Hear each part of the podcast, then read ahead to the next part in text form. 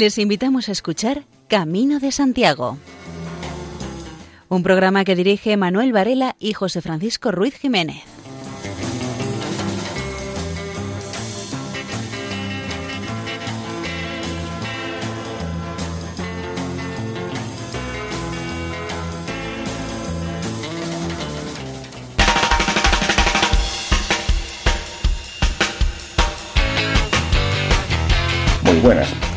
Comienzo esta emisión radiofónica que, como su título indica, se dedica más que al Camino de Santiago a los distintos caminos que llegan a Compostela. Pero en fin, se trata de divulgar todo lo relacionado tanto con el apóstol Santiago como con las rutas jacobeas. Quien les habla, Manuel Antonio, les saluda en nombre de los que hacen posible este programa. María José López, Manuel Ventosinos, los dos en la locución, Luis Miguel Galvez en el montaje y José Francisco Ruiz Jiménez en el control de calidad.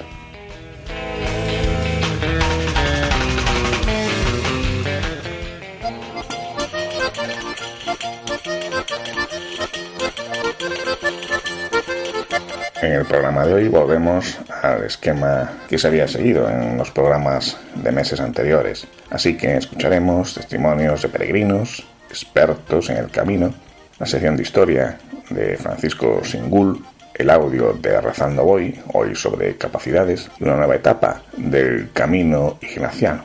En cuanto a la música, la pondrá el multiinstrumentista de la provincia de Lugo, Abraham Cupeiro. Comenzamos.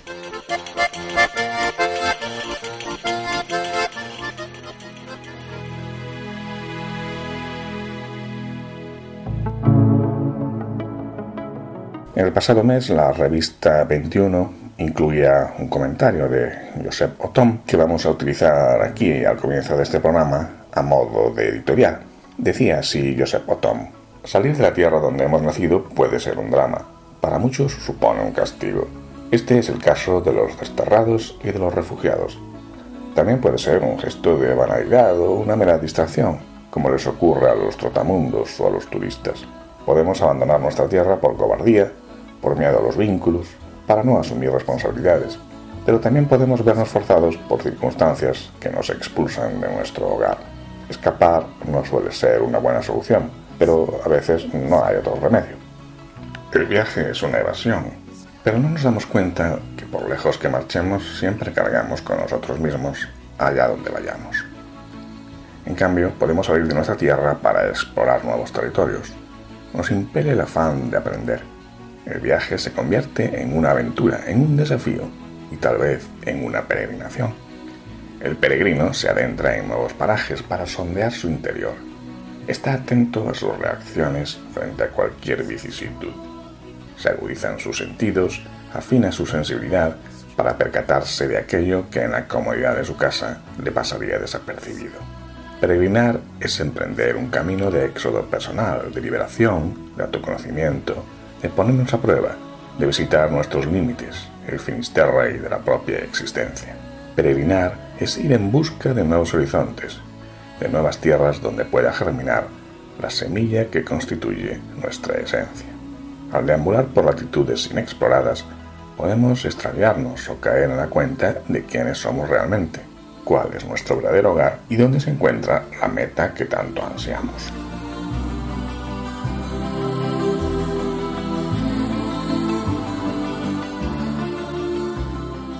El primer testimonio de hoy es de Pilar, una peregrina cordobesa que empezó el camino de Santiago en Sarria. Yo tenía muchas ganas de hacerlo y este año una compañera de trabajo que además es amiga, pues lo propuso y poco a poco fuimos añadiéndonos más personas hasta que hemos conseguido formar un grupo de cuatro y dijimos, este año que ya podemos, lo hacemos. Y así ha sido. A mí me ha sorprendido no solamente el clima, el paisaje, la naturaleza, sino la bondad de las personas que te encuentras en el camino. Cualquiera en el camino, cuando hemos visto a alguien que pues se quedaba atrás o se quedaba sentado en el suelo porque no podía caminar, de momento llegábamos el que pasábamos por allí. ¿Y qué necesitas? ¿Un compis? ¿Necesitas betadine? O todos, pero todos igual, ¿eh? todos, todos, la gente muy voluntariosa y muy agradable, la verdad que sí.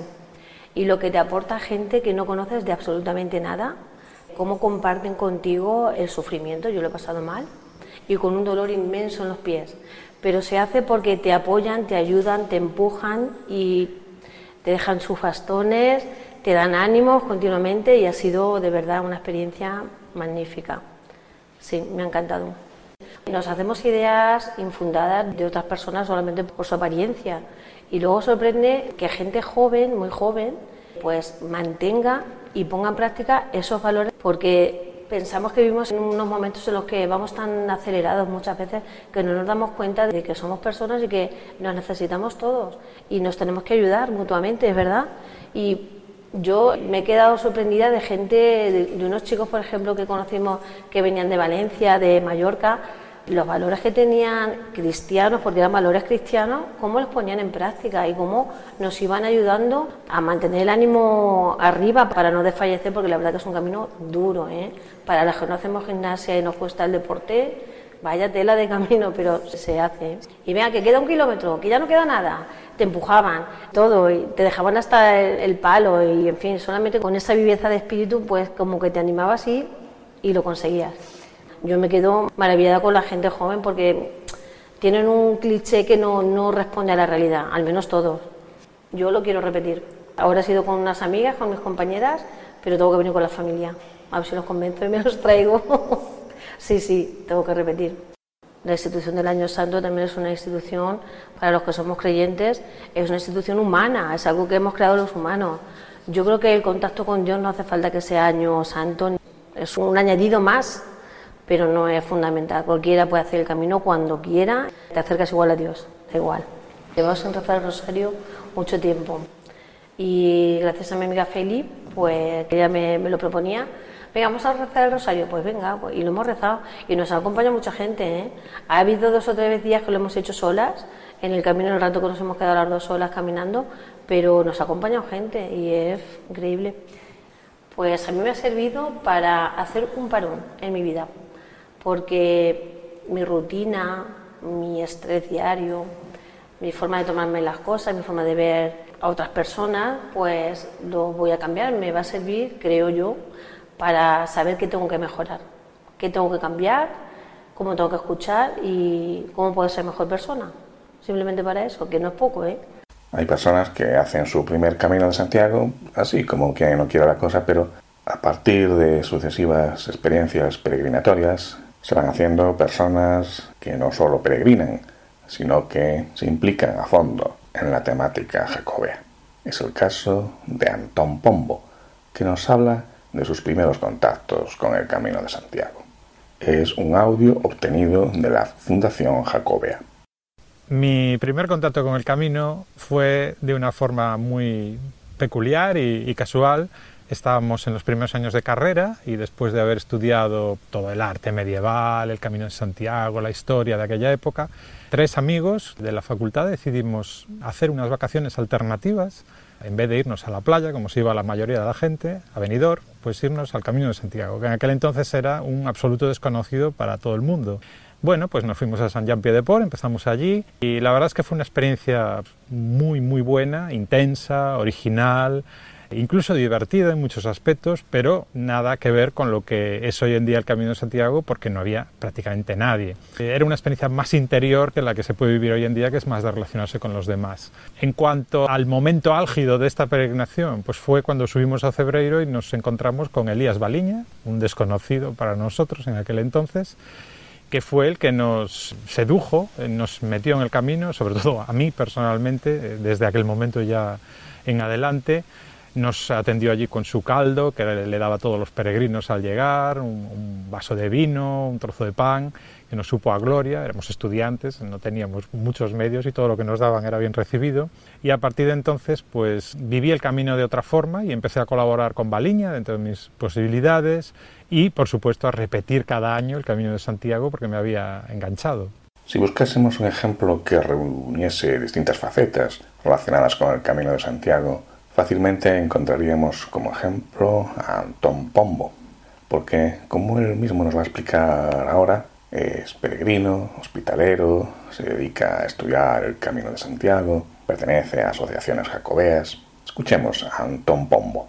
Aparte de la figura y la faceta de peregrino, que siempre ha sido la que más he valorado de todas en relación con el camino, o sea, una curiosidad intelectual y al mismo tiempo empezar a participar también en lo que son las asociaciones de amigos del camino con Elías Baliña y también al crear la primera asociación provincial, la provincia de Coruña en este caso, y también una vez que acabé la carrera pues me fui vinculando un poco a la investigación del Camino de Santiago y luego la fortuna de empezar a colaborar con Anaya haciendo las guías del Camino de Santiago que siguen hoy en día a partir del año 94. Me, me ha proporcionado, creo que tengo la fortuna de haber podido ver el camino desde muchas ópticas distintas. La peregrinación creo que es la mejor experiencia que alguien puede tener en relación al camino y me olvidaba de otra importante también, que es ejercer la hospitalidad, trabajar en albergues, recibir peregrinos, que también he estado en algunos albergues pues como Tosantos, como Santo Domingo de la Calzada, como Hospital de Órbigo, también trabajando de hospitalero voluntario en, en algunos días, alguna temporada.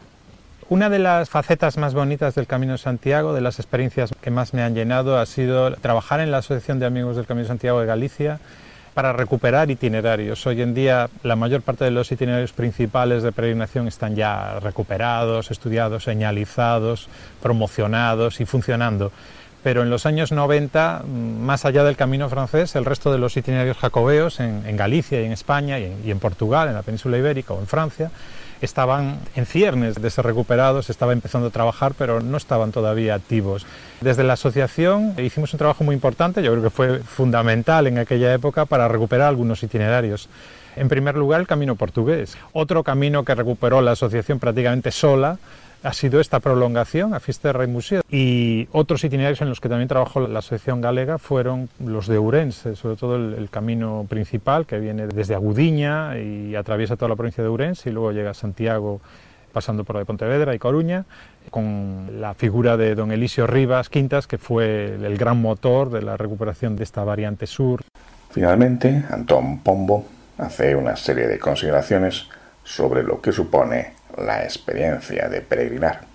Para mí la experiencia de peregrinar eh, ha sido lo mejor que me ha pasado en la vida, lo tengo que decir así de rotundo, porque yo creo que mi vida sin el Camino de Santiago no sería plena como lo es y muchas de las cosas mejores que me han pasado tienen que ver con el camino, tanto como experiencias personales, de pensar, de reflexionar, de cambiar de forma de vida, como que creo que hacer la peregrinación de vez en cuando, una vez al año o cuando uno pueda, es algo sanísimo, eh, física y mentalmente, como las personas que he conocido gracias al Camino de Santiago o en el Camino de Santiago. Soy optimista en general porque creo que sigue habiendo mucha vida intensa en el Camino de Santiago y muchas veces también gracias a las asociaciones de amigos del camino que están siendo guías en, en muchos países para guiar a la gente, para orientar a la gente hacia una forma de peregrinación más en el sentido tradicional. Pero el Camino de Santiago tiene algo especial y les gana a todos los demás porque está, primero, abierto a todo el mundo, cosa que en otros caminos de, otras religiones no ocurre pero al mismo tiempo con claves que todos pueden interpretar. Eso es lo bueno, que aquí no se siente nadie extraño y que tiene esa fuerza que le han dado los siglos y la propia génesis del itinerario. Esta semana concluyó en Palas de Rey una serie de conciertos que el músico de Sarria, otro punto del camino francés, hizo en las últimas semanas. Fueron unas actuaciones musicales que tuvieron como escenario distintos templos situados en villas, ciudades por las que pasa el camino francés. En una primera intervención musical de Abraham Cupeiro, este multiinstrumentista se basa en un aria de Juan Sebastián Bach y el tema se incluyó en su disco titulado Os Sons Esquecidos, los sonidos olvidados.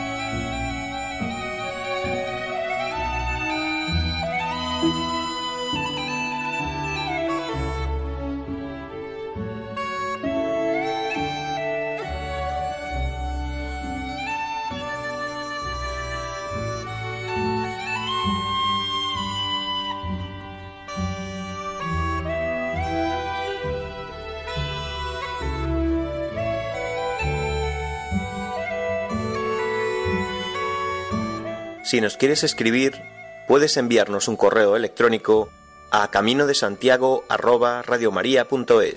En anteriores programas ya habíamos empezado a escuchar una serie de intervenciones del historiador Francisco Singul, que en este programa habla de los orígenes del culto a Santiago el Mayor, las tradiciones de la evangelización. Escuela de Saber.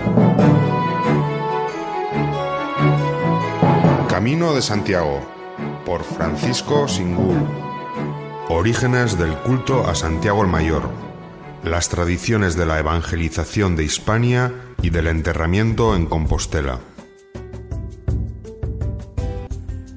La cristiandad libre, la del norte peninsular, eleva a Santiago a la categoría de santo patrono de la España cristiana, al tiempo que su clero y la institución monárquica salen robustecidos ante el mundo occidental gracias a la defensa a ultranza de la ortodoxia católica y trinitaria. La doctrina combatida era el adopcionismo, una vieja creencia antitrinitaria adoptada por los mozárabes de Al-Ándalus y condenada como herejía por el Papa Adriano I en 794, por considerar a Cristo hijo adoptivo de Dios. En realidad, el adopcionismo era una vieja creencia herética de origen bizantino, condenada por el Papa Víctor I a finales del siglo II. Suele citarse como autor de esta doctrina a Teodoto de Bizancio, un rico curtidor de pieles que aseguraba que Jesús fue un hombre adoptado por Dios en el momento de su bautismo en aguas del Jordán. Cristo sería, por lo tanto, una persona a quien el Creador dotó de tal sabiduría y potencia divina que fue capaz de llevar a cabo la misión redentora de Dios en la tierra. Se negaba así el misterio cristiano por antonomasia, según el cual en Dios hay tres personas, Padre, Hijo y Espíritu Santo, y como herejía fue condenada por el sumo pontífice. En el siglo IV, el arrianismo extendió de nuevo por Oriente la idea de la negación de las tres personas de Dios, dado que, según su fundador, el obispo Arrio, el Creador tiene una sola persona que es el Padre, mientras que Cristo es un hombre, por lo tanto no es divino, un hombre a quien el Padre elige para que a través de él se realice en el mundo la obra de Dios. La doctrina arriana fue condenada en el año 325 en el concilio de Nicea y posteriormente en 381 en el concilio de Constantinopla. Pero subsistió durante muchos años entre las capas más humildes de la sociedad cristiana, impregnando en Occidente a casi todos los fieles del reino hispano-visigodo, hasta que en el año 587 se produce la conversión de Recaredo al catolicismo. Con la llegada del Islam en 711 y el establecimiento del poderoso Estado musulmán con capital en Córdoba, se restableció la creencia antitrinitaria en España, esta vez como un intento de acercamiento interconfesional entre mozárabes y musulmanes, con vecinos en las ciudades y campos del Emirato andalusí. Para el Islam, Alá es el único Dios y Mahoma su profeta, mientras que Jesucristo es también un profeta, anterior a Mahoma y por lo tanto solo un hombre. En este marco de diálogo con el Islam, el obispo Elipando de Toledo proclamó en 754 la doctrina adopcionista, un movimiento que se estaba extendiendo entre los mozárabes de su diócesis. Una doctrina que volvía a poner sobre la mesa la creencia de que Cristo, por su naturaleza humana, es un hijo adoptivo de Dios. Elipando no cuestionaba la doble naturaleza de Jesús, divina y humana, puesto que así suponía que podría estar en buena relación con los musulmanes, con los que compartía espacio, pues el territorio toledano estaba bajo poder del Emirato cordobés, y con los católicos ortodoxos del norte peninsular. El adopcionismo pronto contó con el apoyo del obispo Félix de Urgel, cuya diócesis se hallaba en la marca hispánica y por lo tanto integrada en el imperio carolingio. Entendido como un mal del espíritu y un grave error doctrinal, el adopcionismo fue combatido por Beato de Liébana, por Alcuino de York, teólogo carolingio y máximo responsable ideológico del Imperio de Occidente, y por el rey Astur Alfonso II el Casto. La disputa teológica de Alcuino y Beato contra Lipando y Félix de Urgel fue juzgada por el Papa Adriano I, quien concluyó en 794 que el adopcionismo era una herejía que merecía condena. Poco tiempo después, hacia el año 799 u 800, Félix de Urgel se retractaba de su error, regresando como hijo pródigo a la ortodoxia trinitaria. Esta disputa teológica de fines del siglo VIII tuvo una influencia decisiva en el fortalecimiento y prestigio del reino de Asturias, una consideración que habría de cobrar fuerza con el descubrimiento del sepulcro de Santiago en un momento indeterminado de la década de 820.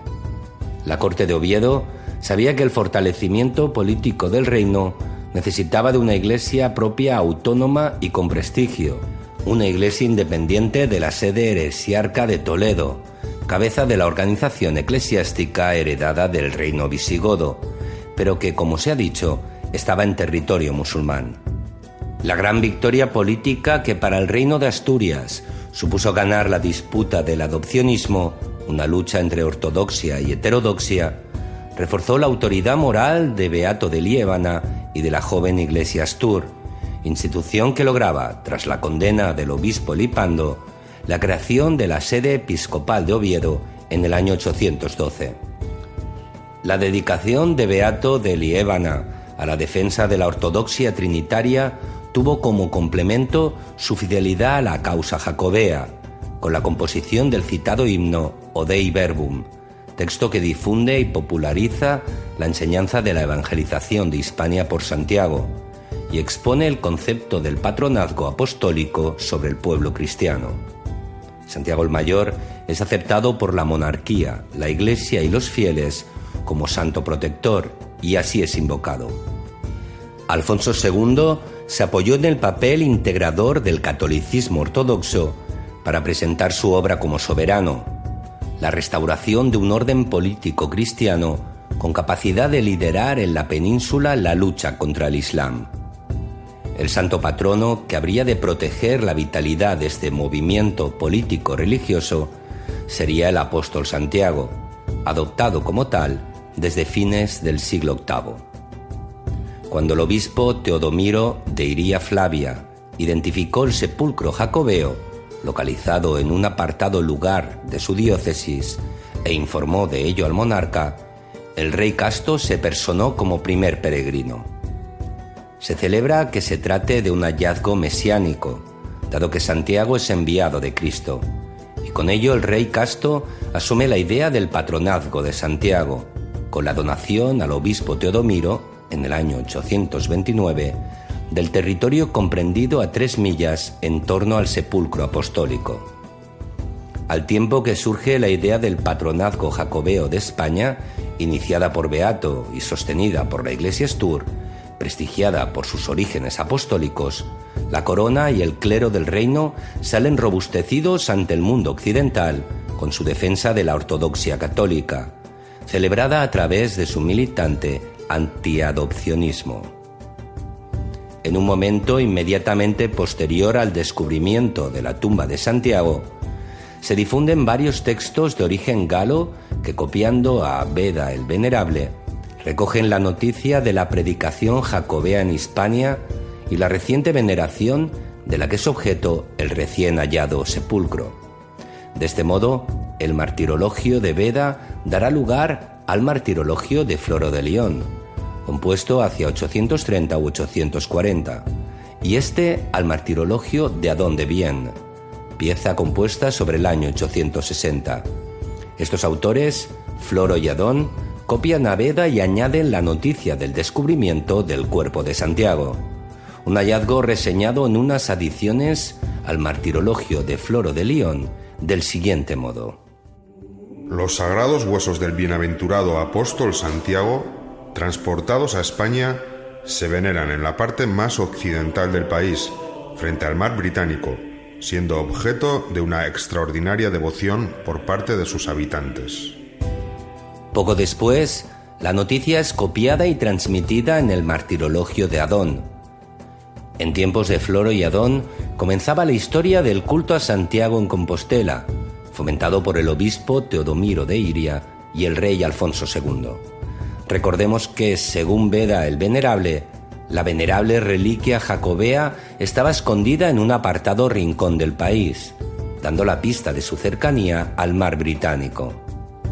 Actuar con prudencia en un tema tan delicado tendría que ser básico para aquellos que creyesen en la veracidad de esta fuente, dado el clima de inseguridad padecido en el norte de España durante el siglo VIII e inicios del IX. Tras la rápida conquista musulmana iniciada en 711, la ciudad de Lugo resiste varias acometidas y Galicia queda fuera de la órbita islámica, pero bajo amenaza de ataque. Si concedemos que el texto de Veda era conocido por parte del clero y de la corte astur, como lo fue para Floro de León, es bien posible que una serie de dignidades, monjes y altos clérigos de Asturias y Galicia especulasen con la cercanía del cuerpo de Santiago. Por eso era necesario esperar a tiempos mejores para su descubrimiento y divulgación. El reinado de Alfonso II fue el momento más adecuado. Síguenos en escueladesaber.com. Acabamos de escuchar a Francisco Singul, comisario de tantas exposiciones de temática jacobea en los últimos años y que recientemente publica un libro de interés para cualquier interesado en tener una historia completa del Camino de Santiago. Es la obra titulada Camino que venza el tiempo. Y seguimos con música, música de Abraham Cupeiro, de su disco Pangea, del que escuchamos el final del tema titulado Armenia.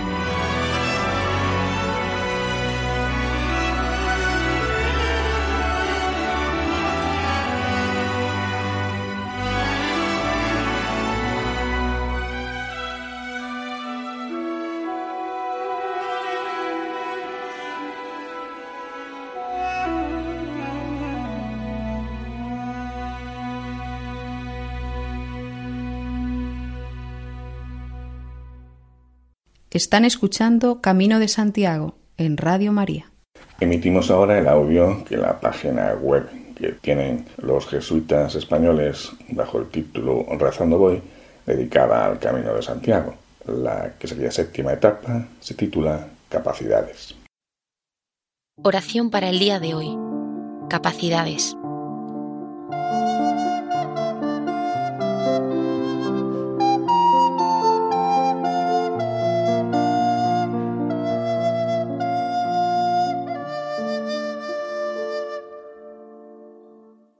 Un día más de camino, Señor. Un día más para encontrarme contigo y para compartir cansancio, descanso, momentos buenos y otros más difíciles. Respiro hondo.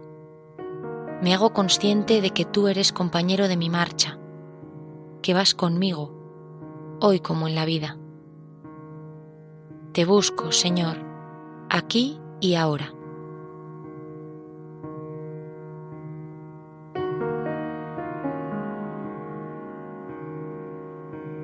La lectura de hoy es de la primera carta de Pablo a los Corintios. Hermanos, hay diversidad de dones, pero un mismo espíritu. Hay diversidad de ministerios, pero un mismo Señor. Y hay diversidad de funciones, pero un mismo Dios que obra todo en todos. En cada uno se manifiesta el Espíritu para el bien común. Y así, uno recibe del Espíritu el hablar con sabiduría otro, el hablar con inteligencia, según el mismo espíritu.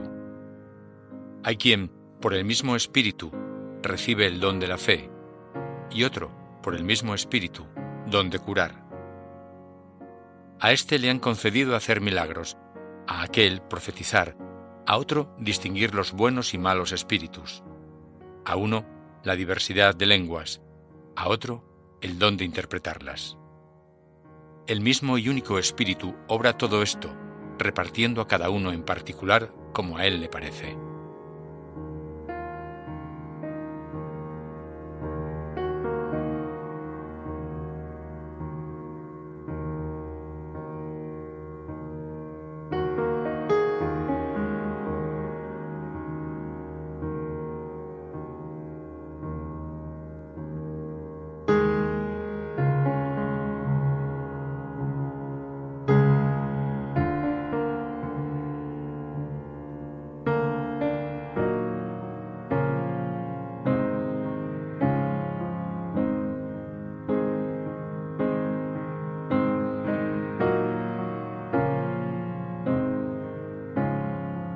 Señor, existen diversidad de carismas, de capacidades, de talentos, y cada uno somos de una forma. En el camino se nota. Hay quien es más alegre, quien es más servicial, quien se preocupa más del prójimo, quien es más paciente. Y yo, Señor, ¿qué has puesto en mí?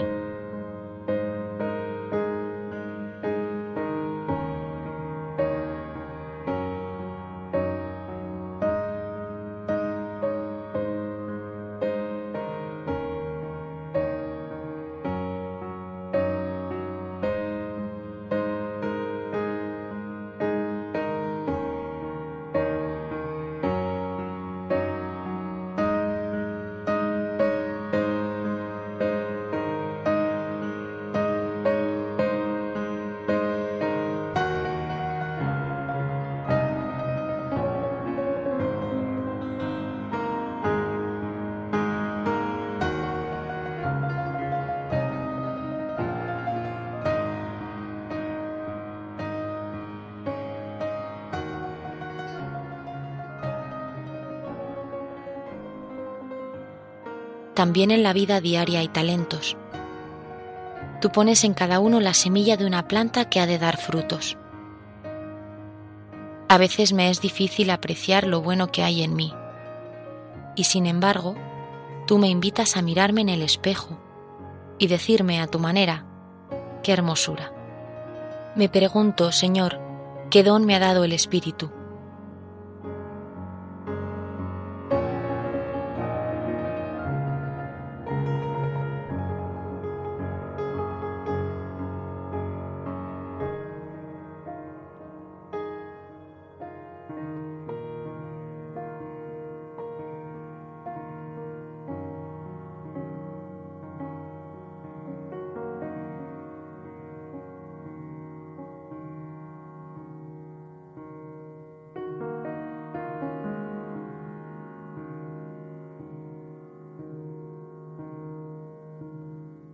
Eso sí, también me recuerda, Señor, que el Espíritu se manifiesta en cada uno para el bien común, también en mí, que los talentos son para compartirlos, para utilizarlos en servicio de otros, que dedicarme a acaparar o ponerme medallas es tarea vana. Ahora, Señor, quiero ofrecerte lo que soy, para que me ayudes a convertirlo en herramienta para el bien de todos.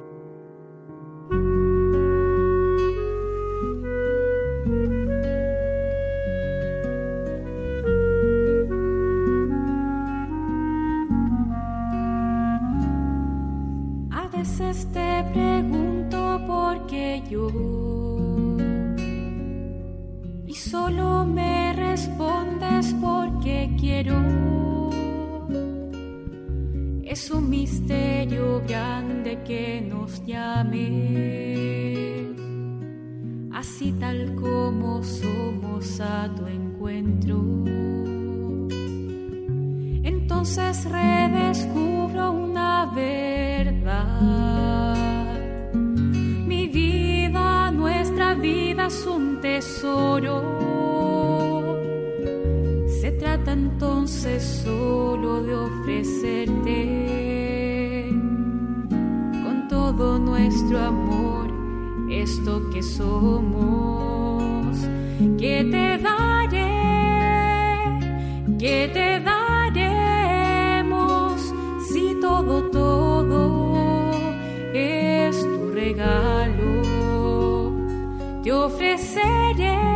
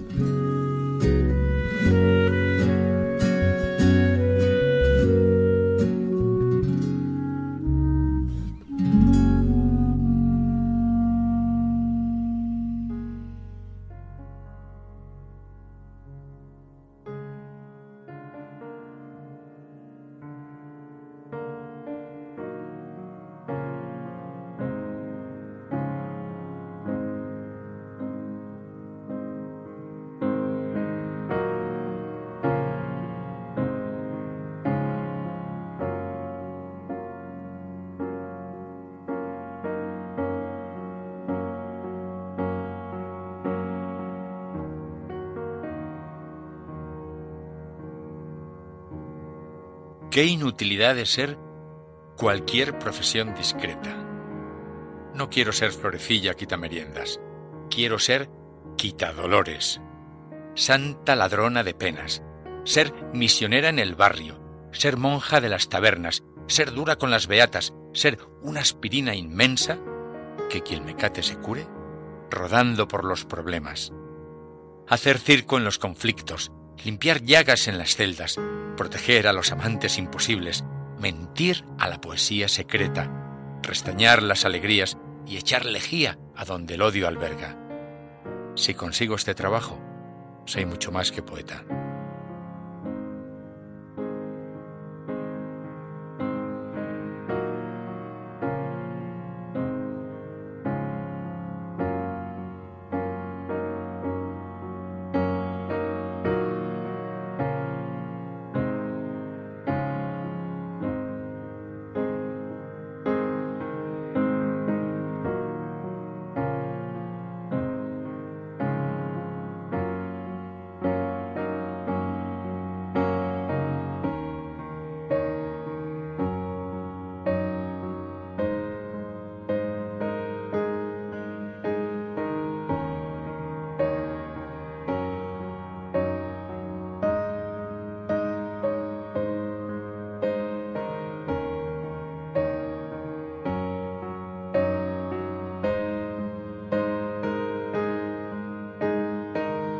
Ahora, Señor, al terminar este rato de oración, pongo en tus manos lo que soy y lo que tengo. Y lo hago desde la gratitud, si acaso me he dado cuenta de lo bueno que tú has sembrado en mí. O desde el ofrecimiento, deseando que sea fértil y ayude a otros.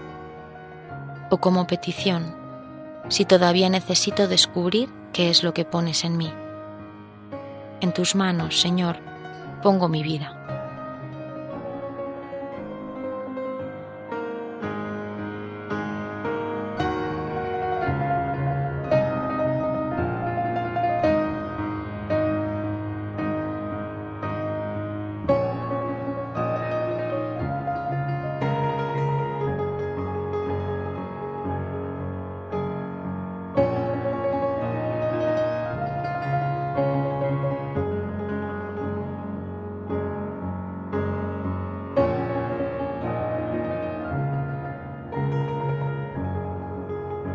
Nuestro que estás en el cielo, santificado sea tu nombre.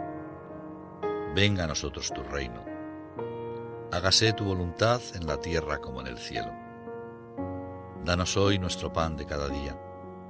Perdona nuestras ofensas como también nosotros perdonamos a los que nos ofenden. No nos dejes caer en la tentación y líbranos del mal. Amén. Están ustedes en la sintonía de Radio María. La semana pasada celebrábamos el Día de San Ignacio de Loyola y en todo este año estamos también celebrando el quinto centenario de su conversión. Conversión a la que contribuyó una peregrinación que San Ignacio hizo desde su tierra hasta Manresa. Es lo que hoy se conoce como Camino Ignaciano y hoy corresponde ver la séptima etapa, que en parte coincide con el Camino de Santiago. Nos encontramos en un verdadero cruce de caminos, paso obligado de todo tipo de peregrinos, como lo atestigua su larga tradición jacobea. Aquí se encuentran los caminos jacobeos que llegan desde Euskadi y desde Navarra, desde los Pirineos, desde el mar Cantábrico y desde el Mediterráneo para seguir hacia Castilla. Es la séptima etapa entre La Guardia y Navarrete. Etapa muy fácil, que nos acerca ya al río Ebro, nuestro gran compañero de camino a partir de este momento y durante muchas etapas. Siendo una etapa corta, se puede disfrutar tranquilamente de la belleza de las poblaciones por las que pasa.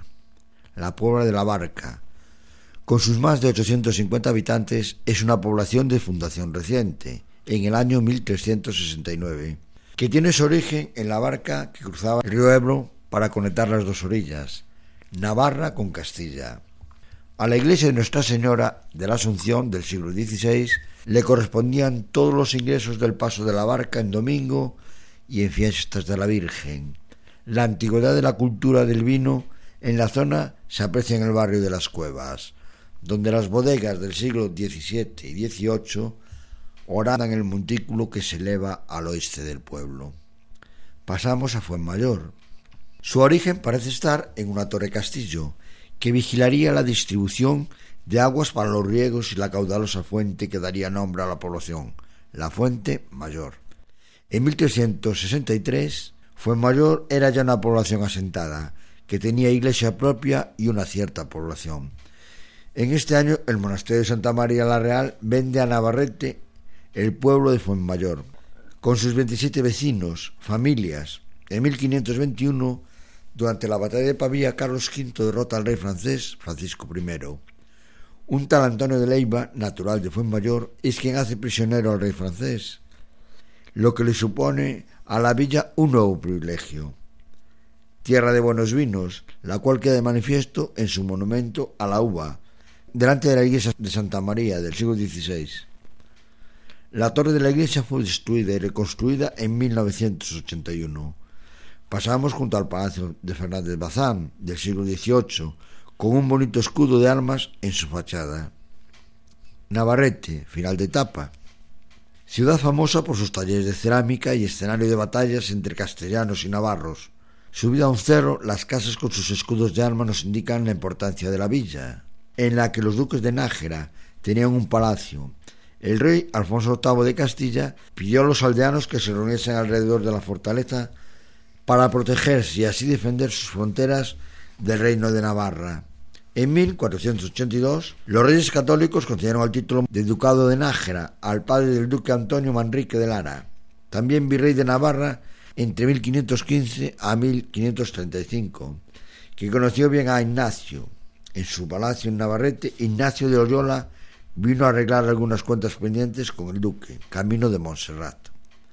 La iglesia parroquial de Asunción es una construcción en sillería de tres naves y cubierta con crucerías. Se comenzó su construcción en el año 1553, a cargo de Juan Vallejo y Hernando de Mimenza, y en ella intervinieron canteros de la talla de Juan Pérez de Solarte y Pedro de Aguilera, que la concluyeron en 1645. Podemos ver un retrato de San Francisco Javier en el brazo del crucero, obra del madrileño Fray Matías de Irala, pintado en 1720. Nos encontramos en Navarrete con los peregrinos jacobeos del llamado Camino francés. Seguimos en la consideración de la presencia del mal en nuestras vidas, pero hoy de forma más personal. Buscamos tomar conciencia de nuestras faltas e Ignacio nos aconseja experimentar de nuevo un día triste al descubrir la realidad del pecado en nuestra vida. Mantengamos un ambiente apesadumbrado durante la meditación para ayudarnos a entrar mejor en esta consideración del mal que yo hago. Hoy meditamos sobre nuestra torpe e incómoda realidad, mi propio pecado. Que somos pecadores es verdad, no sólo de los criminales más reprobados, sino que cada uno de nosotros es un pecador, comenzando por el Papa y bajando a los pobres desgraciados que ocupan las noticias de sucesos de esta mañana. Cada uno de nosotros tiene patrones habituales de rebelión contra el plan de Dios. ¿Cuál es el mío? El Salmo proclama, El Señor escucha el grito de los pobres. ¿Qué hay de nosotros? Hay estilos en los que hemos mostrado ser habitualmente sordos a los necesitados con los que nos encontramos, los pobres, los ancianos, los amigos poco populares, los marginados. Hay estilos en nosotros en los que usamos y abusamos de otras personas o situaciones para satisfacer nuestras propias necesidades, para llamar la atención, obtener dinero sucio, abusar con nuestro sexo, comprar la aprobación, buscar de forma egoísta la comodidad, el abandono, la no implicación? Hoy pedimos la gracia de comprender nuestra propia vida de pecado. Con demasiada frecuencia, nuestra cultura nos anestesia para que no asumamos la responsabilidad de nuestro mal. Aristóteles dijo en cierta ocasión que la vida no examinada no vale la pena ser vivida. Con esto nos referimos a la necesidad de examinar hoy nuestros defectos y fallos habituales, esos rincones oscuros de nuestra vida, incluso los defectos que ya son un hábito normal, que nos arrastran hacia abajo y nos impiden el regresar y vivir en correcta relación con Dios, con los demás y con el mundo. Podemos rogar a Dios que nos ofrezca la valentía de enfrentarnos a nosotros y a nuestros pecados, a nuestros puntos ciegos, de manera que los podamos descubrir y aborrecer. Asegurémonos de hablar con Dios y con Jesús, El sentirse abandonados en nuestro pecado es exactamente lo contrario de la gracia que buscamos para el día de hoy. La conciencia de nuestros pecados no nos ha de dejar sumergidos en la autocompasión o la depresión, sino que pedimos la gracia contraria, un sentimiento de admiración y agradecimiento hacia aquel que nos amó siendo pecadores, tan queridos por Dios y que creyó que valía la pena entregar a su Hijo unigénito. Jesús de tal manera nos amó que aun sabiendo que somos pecadores, nos amó hasta el extremo, en total sintonía con la voluntad del Padre. Ignacio nos invita a experimentar una auténtica vergüenza de nuestro pecado, junto con la gran maravilla de sentirnos pecadores, amados y redimidos. Buscamos la curación interior, sabiendo que somos pecadores amados. Nuevamente, la música de Abraham Cupeiro, de que ahora nos trasladamos a otro punto del planeta Tierra, a África. Escuchamos el final de este tema, incluido en su disco Pangea.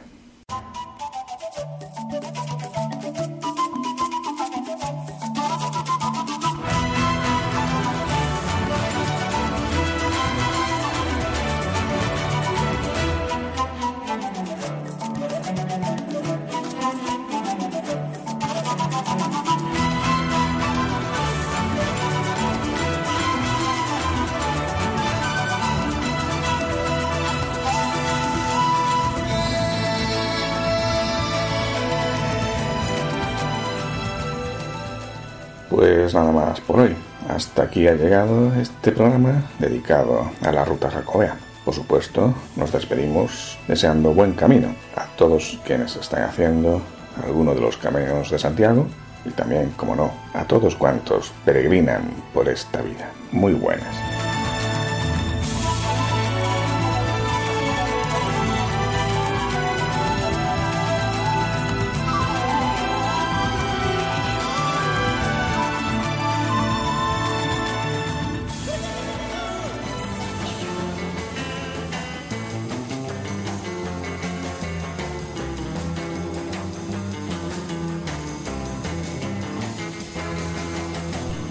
Escuchado en Radio María Camino de Santiago, dirigido por Manuel Varela y José Francisco Ruiz Jiménez.